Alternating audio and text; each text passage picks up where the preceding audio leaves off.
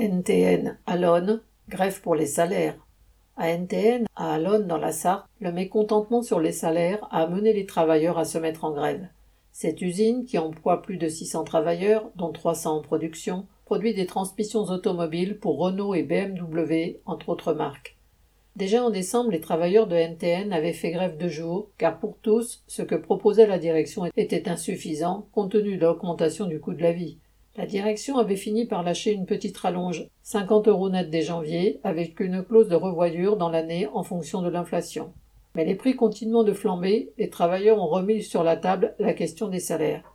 Début juin, une pétition rassemblait déjà des centaines de signataires pour que la direction rediscute d'augmenter les salaires. Demande qu'il a laissé sourde, malgré sa promesse de revoyure. Mardi 13 juin, 70 travailleurs de l'équipe du matin se sont donc invités à une réunion CSE pour rediscuter salaires. Le directeur de production et la DRH, voyant par la fenêtre les travailleurs arriver, se sont empressés de partir. Ceux-ci sont allés chercher la DRH cloîtrée dans son bureau, qui a refusé toute discussion, vociférant que les travailleurs, entre guillemets, empêchaient les gens de travailler et leur claquant la porte au nez. Cela en disait long sur la volonté de revoyure de la direction.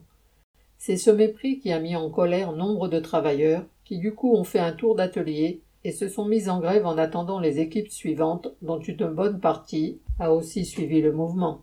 Trois jours durant, entre un quart et deux tiers des travailleurs de chaque équipe ont fait grève, installés sur le rond-point devant l'usine, pour obtenir ce que la direction avait promis depuis le mois de décembre, de rediscuter des augmentations de salaire. Ils demandent une augmentation de 6% pour tous et 100 euros pour les intérimaires.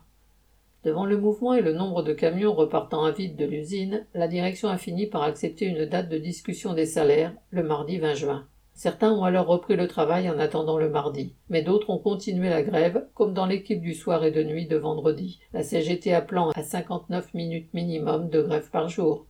Mais le 20 juin, la direction n'a proposé que 54 euros bruts, qui plus est en retirant 200 euros de la prime Macron initialement promise une proposition qui, à juste titre, a été vécue comme une provocation et, dans la foulée, 90 travailleurs se sont réunis pour voter la poursuite du mouvement. Correspondant Hello.